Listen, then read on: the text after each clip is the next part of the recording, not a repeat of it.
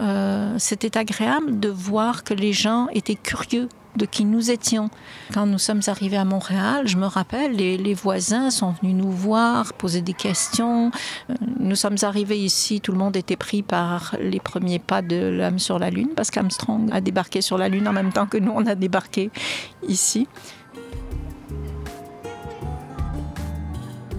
L'environnement, ça a été beaucoup de voisins qui venaient, à allaient, qui venaient, ce qui était neuf, parce qu'en France, personne ne venait nous voir. La route de l'Eldorado. Récits d'exilés qui ont quitté leur pays, vécu en France et choisi le Canada. Une série documentaire de Halima El Katabi, réalisée par Charlie Marcelet. Musique originale de Samuel Hirsch. Une coproduction Arte Radio et Radio-Canada Audio. Quatrième épisode La valse de l'exil. Le 4 juin de 1989, c'était l'événement de Tiananmen et j'étais en quatrième année à l'université. C'est l'Institut des langues étrangères de Pékin, du département de français. Et puis, euh, tout est échoué. Hein. Et on était très déçus. Je ne voyais plus le futur. Hein. Ça, c'est notre destin euh, de vivre dans le pays du régime comme socialiste. Il n'y a pas de démocratie, tout ça. Il y a un grand nombre d'étudiants qui ont quitté la Chine. Et c'était les, les élites. Je m'appelle Caroline, voilà. J'ai commencé à apprendre le français à l'âge de 18 ans. J'ai appris à, l'Institut des langues étrangères à Pékin, même au premier cours de phonétique, hein, on apprenait l'accent, un bon accent, hein, avec des, des, Parisiens. Et tous les étudiants sont supposés d'être formés, de devenir comme diplomates et qui représentent la Chine, qui font la voix hein, pour la Chine, tout ça. Mais on était très déçus après l'événement de Tiananmen. Euh, il y a beaucoup d'étudiants qui n'avaient pas de travail, puisque à cette époque-là, euh, le travail, c'est le gouvernement qui nous donne. Ouais. So, euh, c'est pas peine de chercher le travail. Hein. Ça, c'est une... ça, c'est avantage. À cette époque-là, il y a des gens qui n'avaient plus ce droit d'être euh, donnés les postes de travail par le gouvernement, puisqu'ils ont participé aux événements. Comme on doit les, les punir. Mon copain, qui était devenu mon mari après, il était journaliste dans l'agence de Chine. Euh, ça, c'est China News Service en anglais. Bon, il y a deux agences en Chine. Un, ça c'est pour apporter tout ce qui se passe euh, ailleurs de Chine au peuple chinois. Et puis tout ce qui se passe en Chine, il faut faire savoir aux autres mondes, ça c'est l'autre agence. mon mari, il était devenu journaliste. il avait fait quelque chose de, de, très délicat. Je crois que pour sa sécurité, pour toute notre sécurité de la famille, il vaut mieux quitter le pays. Même aujourd'hui, je ne sais pas qu'est-ce qui s'est passé. Il m'a dit qu'on devait quitter la Chine. on est allé en France.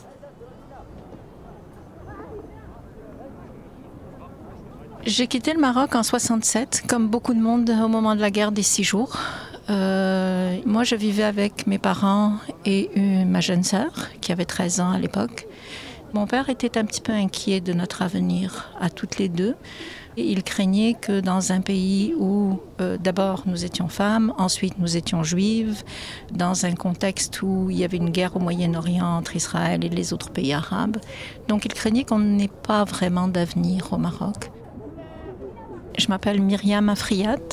Je suis née au Maroc, à Marrakech, il y a bien longtemps. il n'y avait pas de politique euh, raciste à ce moment-là. Ce n'était pas clairement établi, mais dans les faits, il y avait quand même beaucoup de, petites agressions individuelles, de petits harcèlements. Euh, J'étais dans un lycée français, j'étais entourée d'amis euh, françaises, euh, il y avait des Marocains, mais il y avait une forte proportion de Français à l'école. Des jeunes Français qui nous regardaient de haut, qui avaient l'impression que euh, nous ne savions pas bien parler français, qui avaient l'impression que nous étions moins bons que, que nous n'avions pas de culture. Dire, les Français ne voyaient pas la culture arabe comme une grande culture. Ils n'ont jamais même imaginé à quel point la culture arabe est une culture extraordinairement riche et ancienne. Ils nous voyaient comme des gens venus des bleds, comme ils disaient. c'est à peu près ça. Euh, mon père était antisioniste, ce qui n'est pas la moyenne de tous les juifs, mais lui était antimilitariste. Donc il était hors de question qu'on aille en Israël, évidemment. Et le plus spontanément, étant donné qu'on avait été une colonie française, évidemment, puisque nous parlions la langue, c'était d'aller en France. Et j'ai quitté pour la France à 16 ans.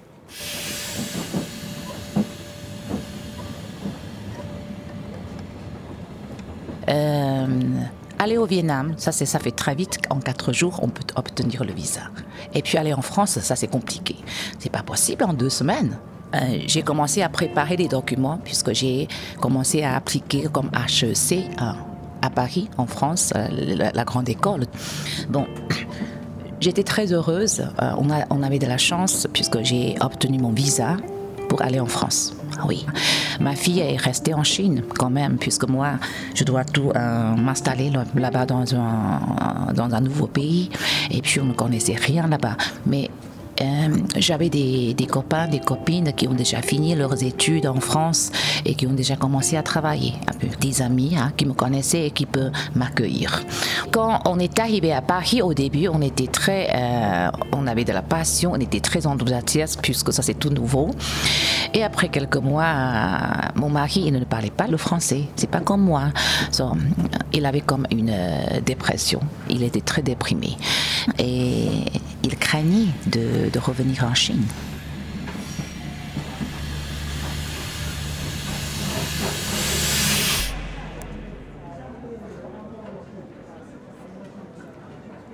On est arrivé en France, ça a été très difficile. Sur le plan économique d'abord, euh, mon père avait déjà 60 ans, nous, nous étions adolescentes, ma mère n'avait jamais travaillé, on venait d'une famille très traditionnelle. Mon père était en affaires, il avait un commerce. Euh, il n'a pas pris vraiment le temps ni de vendre, ni de rien. On est parti assez rapidement. Il ne pouvait pas remonter quelque chose de semblable en France.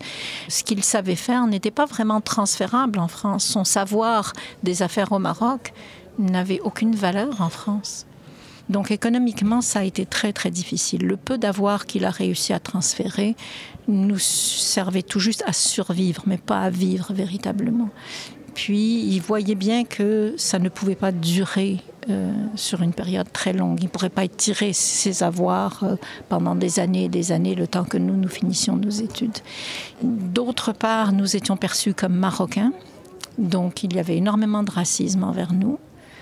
Euh, ça, je pense que mes parents ne s'y attendaient pas parce que euh, eux avaient reçu les Français généreusement et ils s'attendaient peut-être à une réponse semblable qui évidemment n'existait pas.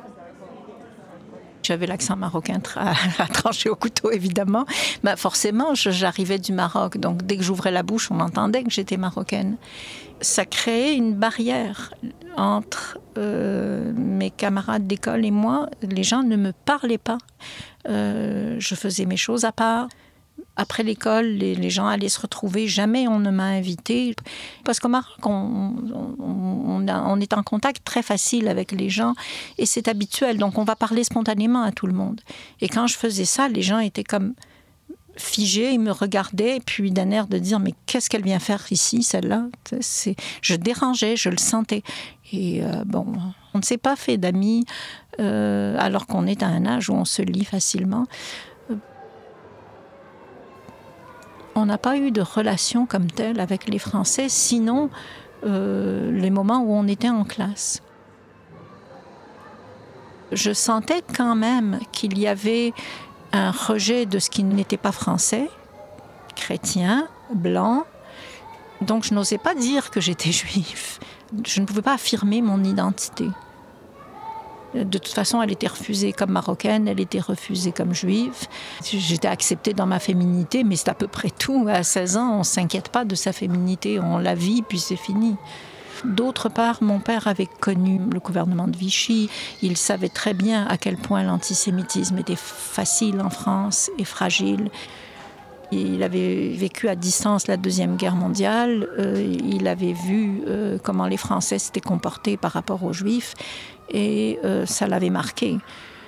Il ne faisait pas confiance aux Français parce qu'il savait que tôt ou tard, euh, on pourrait se retrouver dans une situation qui nous avait fait quitter notre pays d'origine où il se sentait bien. Alors, Alors, entre les problèmes économiques, le racisme, le fait que nous ne nous faisions pas d'amis et aussi le fait que juste huit mois après notre arrivée, on était en mai 68. Ça a probablement euh, créé une, inquiétude euh, chez mes parents d'instabilité. Ils quittaient un pays instable pour se réinstaller dans un pays où ils voulaient une certaine quiétude.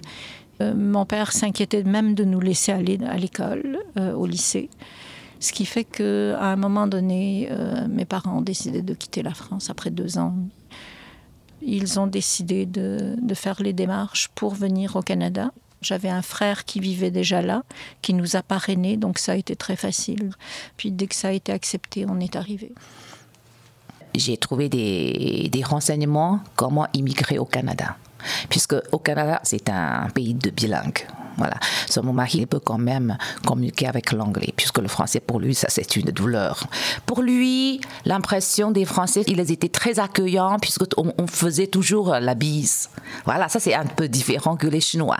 Peut-être les Parisiens sont plus froids que le reste de la France, je dois dire. Oui j'ai commencé à, faire les procédures comment immigrer au Canada. Euh, heureusement, on avait fini en six mois. On avait la carte de permanence. Oui, puisqu'il n'y avait pas beaucoup de gens qui demandent à aller euh, au Canada. Au cliché, il n'y avait personne. Ça, c'est ça ma surprise. on est supposé d'aller à Montréal, puisque moi, je parlais français. Ça, c'est une coïncidence. Ma copine de Montréal, elle a déménagé à Vancouver un mois avant mon départ. Elle m'a demandé, tu dois changer la date de billet d'avion et puis la destination aussi, à Vancouver. À ce moment-là, je n'avais aucune idée où est Vancouver Je n'ai aucune idée. Voilà. Mais puisque le Canada, je ne connaissais personne, elle est la seule personne que je connais, alors euh, je suis venue à Vancouver.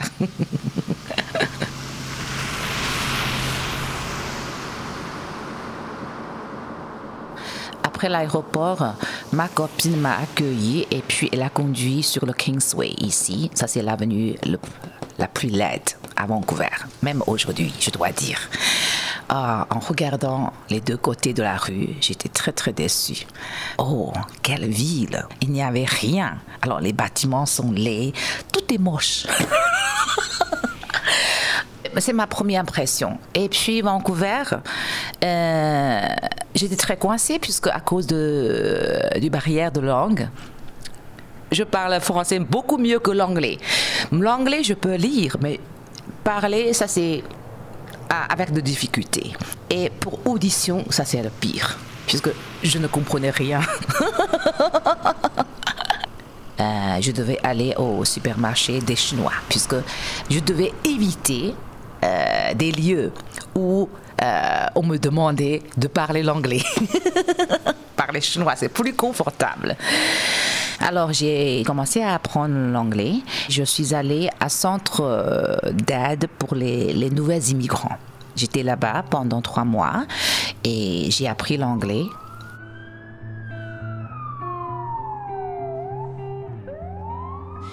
Pour moi, j'arrivais dans une ville francophone et je me suis rendu compte en débarquant ici à Montréal que euh, la francophonie n'était pas uniforme. Et j'ai donc dû m'habituer à une langue que je ne connaissais pas, à une culture que je ne connaissais pas. Mais à ce moment-là, j'avais 18 ans et c'est facile, on s'intègre vite. Pour ma mère, ça a été plus difficile. Pour mon père, ça a bien été parce qu'il était très euh, extériorisé, très exubérant. Donc, il parlait à tout le monde dans la rue. Il a fini par s'habituer euh, à un joual québécois qui, à l'époque, était beaucoup plus prononcé qu'il l'est aujourd'hui. Quand on se promène dans les rues de Montréal, on n'entend plus le parler que moi j'entendais il y a 50 ans. C'était au point où je ne comprenais pas un seul mot de ce que les gens disaient. Ça dépendait des quartiers aussi. Mais mon frère habitait le Montréal-Est, à Hochelaga. Nous avons débarqué à Hochelaga et euh, je comprenais rien. Je comprenais absolument rien de ce que les gens disaient dans la rue.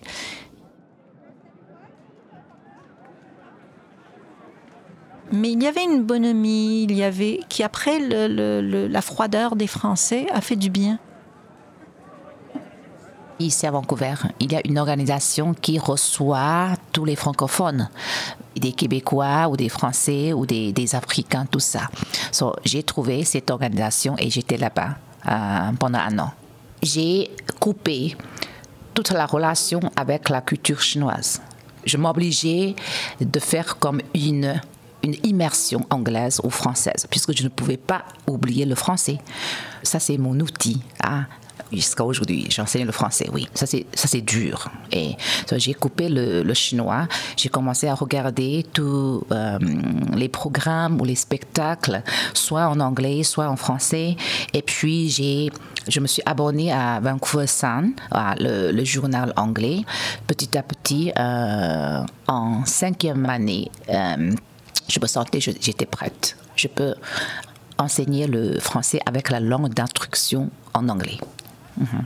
On est arrivé ici, comme nous étions parrainés, légalement, euh, nous n'avions droit à aucune aide gouvernementale.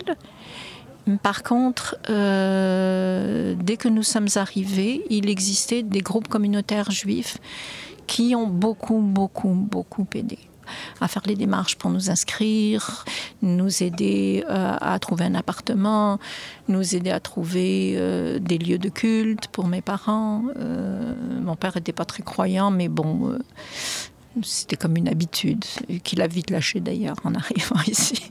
Mais bon, pour une communauté juive, c'était comme normal de nous inscrire là-dedans aussi.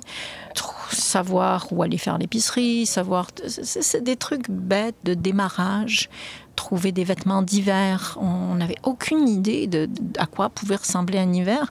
Moi, j'arrive d'un pays où il fait plus 15 en hiver. Même en France, on était à Paris, il n'y en avait pas de la neige.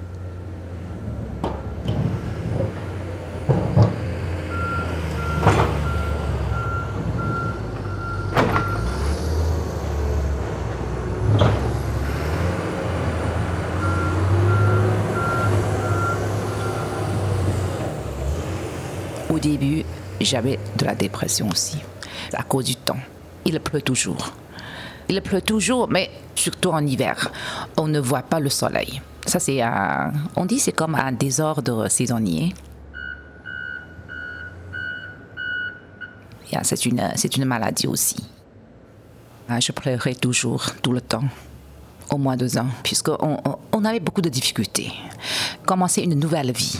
Et il y a des difficultés de langue, de communication, d'intégration, euh, d'assimilation. Il y a trop de choses.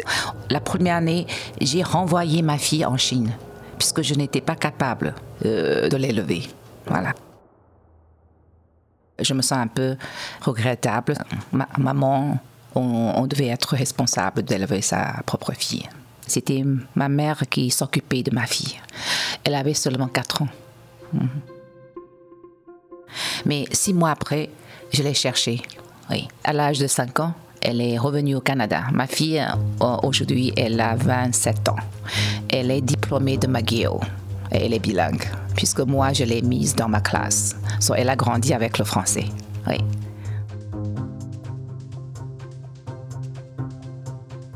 la Chine et le Canada aujourd'hui, la relation n'est pas très bonne. Ah, bon. Et je ne sais pas pourquoi maintenant, ça c'est la Chine, le gouvernement surtout. Ça c'est de plus en plus, il semble qu'on revienne à l'époque de 1960, à la révolution culturelle, puisque ça c'est à cette époque-là, je suis née. Et maintenant, ça c'est plutôt, euh, on dit à gauche. Et moi, depuis 22 ans, j'habite euh, à Vancouver. Et depuis l'âge de 18 ans, j'ai reçu l'éducation occidentale, la culture française. Ça m'a influencé beaucoup et c'est pas possible de vivre au Canada, mais la tête est ailleurs, on dit, en Chine. Ça, c'est un grand conflit. Ah, j'ai pas beaucoup d'amis en Chine puisque ici, alors, on dit head out, où je sors beaucoup avec des gens de, de Vancouver. C'est pas limité dans la communauté chinoise. J'embrasse les grandes valeurs du Canada. So, je me sens plutôt canadienne. Non, aucun regret. Yeah. So, alors, je, je reste à Vancouver.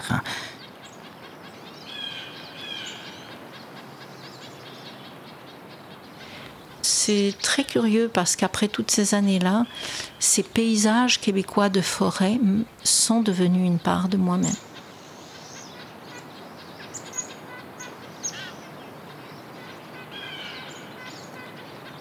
Euh, c'est peut-être aussi pas par hasard que j'habite à côté d'un des plus grands lacs du Québec.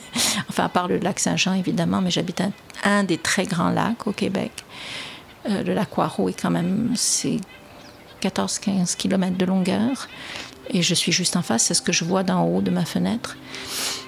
Plus que l'eau, en fait, ce sont les montagnes et les forêts qui me parlent maintenant et qui m'habitent. Et ces paysages québécois sont devenus une partie de moi-même.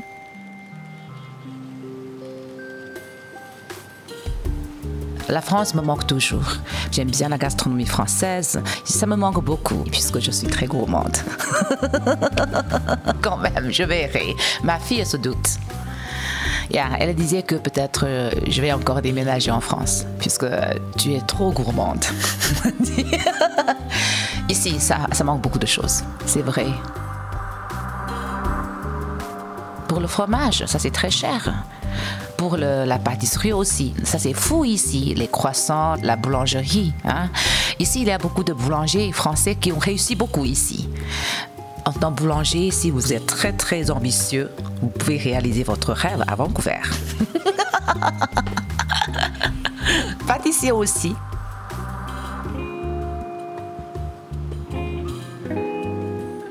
À suivre sur Arte Radio et sur Radio-Canada Audio.